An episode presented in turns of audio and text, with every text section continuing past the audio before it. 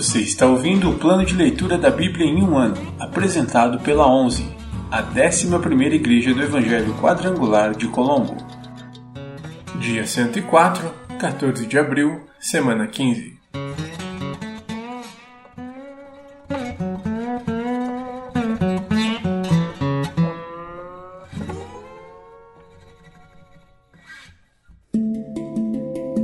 Novo Testamento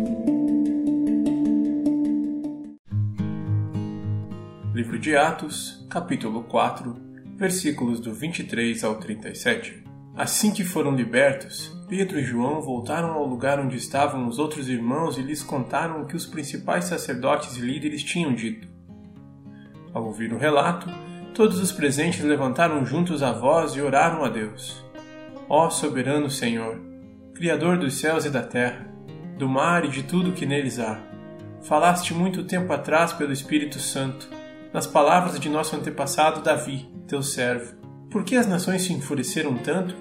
Por que perderam tempo com planos inúteis? Os reis da terra se preparam para guerrear, os governantes se uniram contra o Senhor e contra seu Cristo. De fato, isso aconteceu aqui, nesta cidade, pois Herodes Antipas, o governador Pôncio Pilatos, os gentios e o povo de Israel se uniram contra Jesus, teu santo servo, a quem ungiste. Tudo o que fizeram, porém, havia sido decidido de antemão pela tua vontade. E agora, Senhor, ouve as ameaças deles e concede a teus servos coragem para anunciar tua palavra. Estende tua mão com poder para curar, e que sinais e maravilhas sejam realizados por meio do nome de teu santo servo Jesus. Depois dessa oração, o lugar onde estavam reunidos tremeu, e todos ficaram cheios do Espírito Santo e pregavam corajosamente a palavra de Deus. Todos os que creram estavam unidos em coração e mente, não se consideravam donos de seus bens, de modo que compartilhavam tudo o que tinham. Com grande poder, os apóstolos davam testemunho da ressurreição do Senhor Jesus, e sobre todos eles havia grande graça.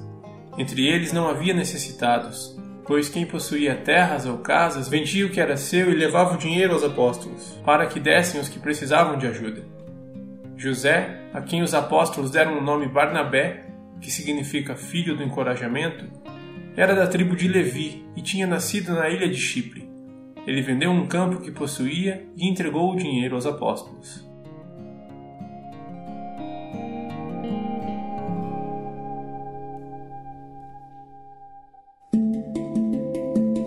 Antigo Testamento. Pentateuco ou Torá?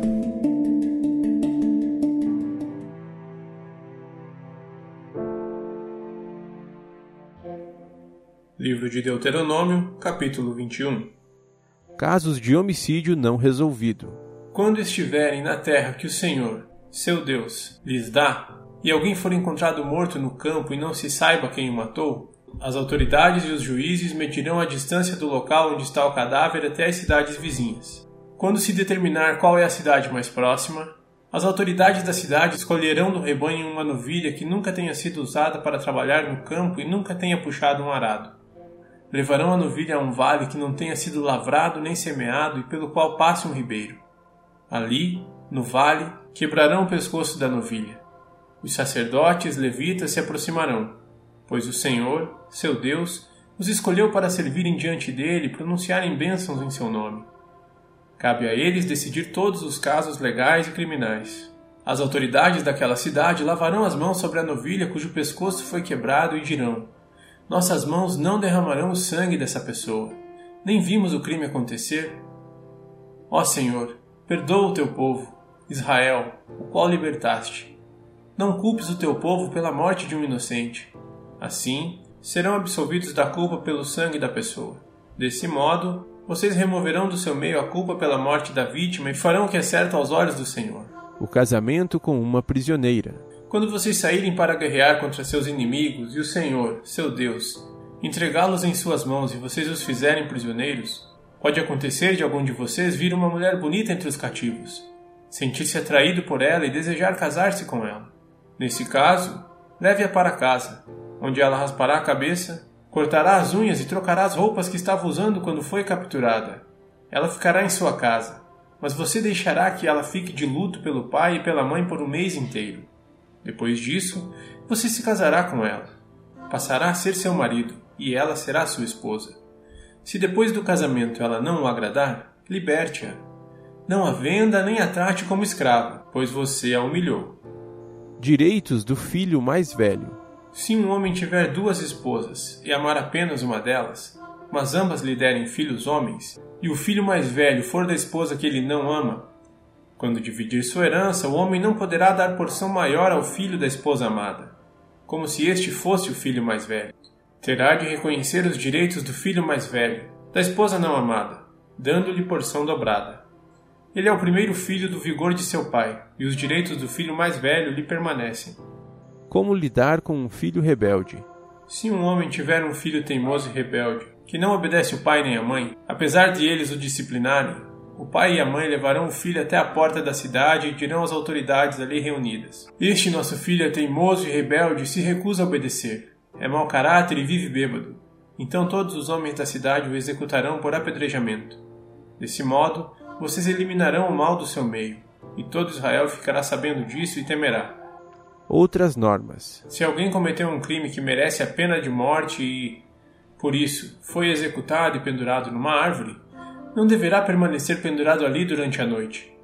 Enterrem o corpo no mesmo dia, pois todo aquele que é pendurado é maldito aos olhos de Deus. Desse modo, vocês evitarão a contaminação da terra que o Senhor, seu Deus, lhes dá como herança. Livro de Deuteronômio, capítulo 22 Se você vir solto por aí o boi ou a ovelha de um israelita, não fuja de sua responsabilidade. Devolva o animal ao dono. Se o dono não morar por perto ou se você não o conhecer, Leve o animal para sua casa e fique com ele até o dono vir procurá-lo. Então, devolva o animal. Faça o mesmo se encontrar um jumento, uma peça de roupa ou qualquer outra coisa que alguém tenha perdido. Não fuja de sua responsabilidade. Se você vir o jumento ou o boi de um israelita caído no caminho, não o ignore. Vá e ajude o dono a levantar o animal. A mulher não deve usar roupas de homem, e o homem não deve usar roupas de mulher. Quem age desse modo é detestável aos olhos do Senhor, seu Deus.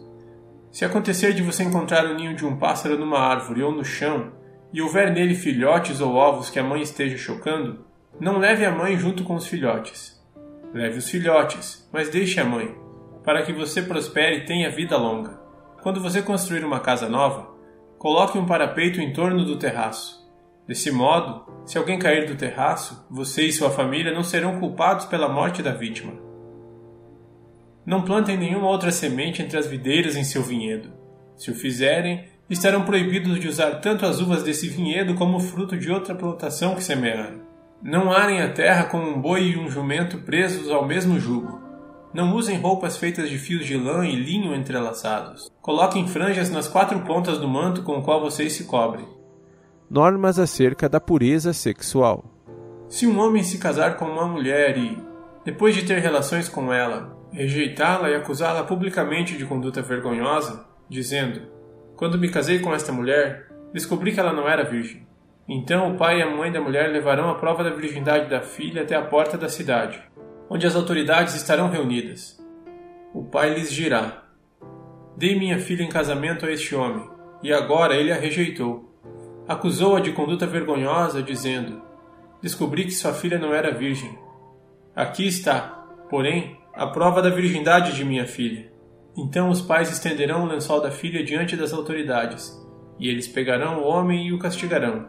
Também lhe aplicarão uma multa de cem peças de prata que ele pagará ao pai da mulher, uma vez que acusou publicamente de conduta vergonhosa uma virgem de Israel. Ela continuará a ser esposa do homem e ele jamais poderá se divorciar dela. Mas, se as acusações do homem forem verdadeiras e ele puder provar que a mulher não era virgem, então ela será levada até a porta da casa de seu pai e ali será executada por apedrejamento pelos homens da cidade. Ela cometeu um crime vergonhoso em Israel, praticando imoralidade sexual enquanto vivia na casa de seus pais. Desse modo, vocês eliminarão o mal do seu meio. Se um homem for flagrado cometendo adultério, ele e a mulher terão de morrer. Desse modo, vocês eliminarão o mal do meio de Israel. Se um homem encontrar uma moça virgem, prometida em casamento, e tiver relações sexuais com ela dentro da cidade, levem os dois para a porta da cidade e executem-nos por apedrejamento. A mulher é culpada porque não gritou por socorro, e o homem deverá morrer porque humilhou a esposa de outro homem. Desse modo, vocês eliminarão o mal do seu meio. Mas, se o homem encontrar a moça prometida em casamento no campo e a violentar, somente o homem deverá ser morto. Não façam nada moça, não cometeu crime algum que mereça a pena de morte. É tão inocente quanto uma vítima de homicídio. Uma vez que o homem a violentou no campo, deve-se presumir que ela gritou, mas não houve quem a socorresse. Se um homem tiver relações com uma moça virgem, mas que não esteja prometida em casamento, e eles forem descobertos, o homem pagará ao pai da moça 50 peças de prata, uma vez que ele humilhou a moça, se casará com ela e jamais poderá se divorciar. Nenhum homem tomará por mulher alguém que foi esposa de seu pai, pois isso desonraria seu pai.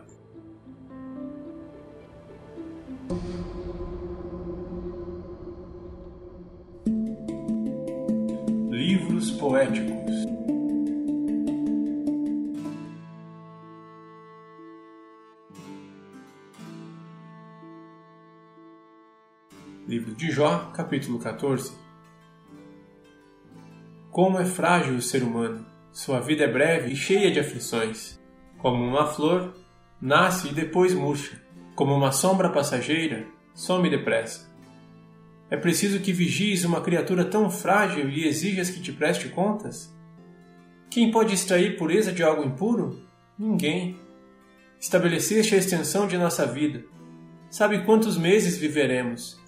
E não recebemos nem um dia a mais. Portanto, dá-nos sossego, deixa-nos descansar. Somos como trabalhadores braçais. Permite que terminemos nosso trabalho em paz. Até mesmo uma árvore tem mais esperança, pois, se for cortada, voltará a brotar e dar novos ramos. Ainda que as raízes tenham envelhecido na terra e o tronco esteja podre, com o cheiro da água, voltará a brotar e dar ramos como uma planta nova. Mas, quando as pessoas morrem, perdem as forças, dão o último suspiro e, depois, onde estão?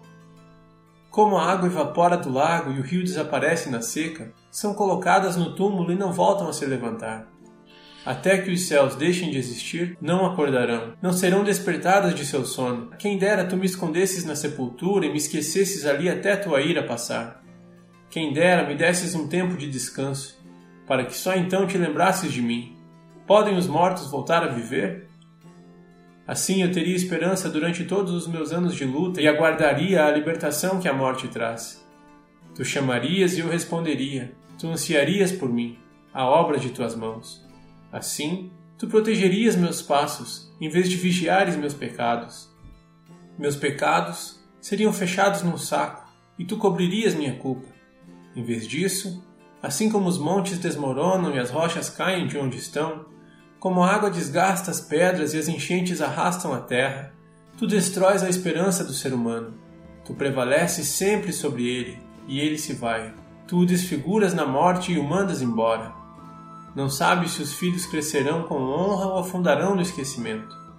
Ele sofre sua própria dor e lamenta apenas por si mesmo.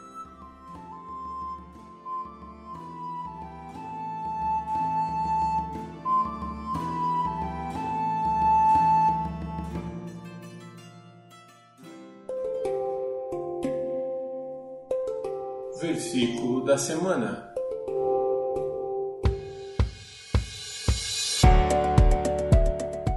E todos os que criam estavam juntos e tinham tudo em comum. Atos 2, 44. E todos os que criam estavam juntos e tinham tudo em comum. Atos 2, 44. E todos os que criam estavam juntos e tinham tudo em comum. Atos 2, 44.